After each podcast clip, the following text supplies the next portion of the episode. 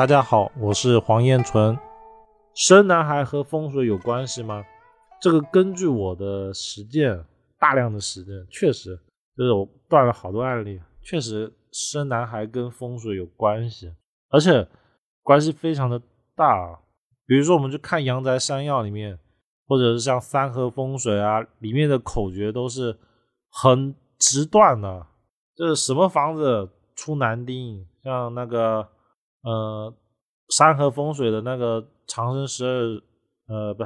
呃，啊，长生十二神，长生位如果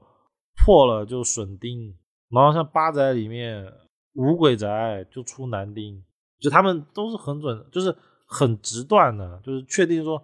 这个房子它有这种，比如坐向啊，然后开了什么门，那古代人呢，包括说他们喜欢用择日。就是在挑选某个吉日，然后把床位啊，或者是房子的灶移到某个方位来吹钉。这个方法呢，尤其在现在可能在呃那种自建房还是看得见，就比如说乡下农村的地方还是有，就是通过安灶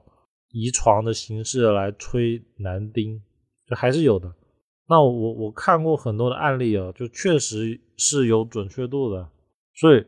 阳宅风水的结构呢，会决定这间房子的出男丁还是女丁。包括说，呃，那个厨房在东南方，然后哎不对，厨房在东北方，然后东南方呢，它没东西，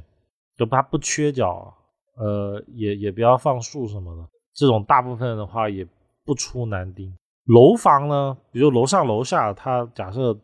刚好楼上楼下厕所都在东北方的，我们要看它的门还有几楼。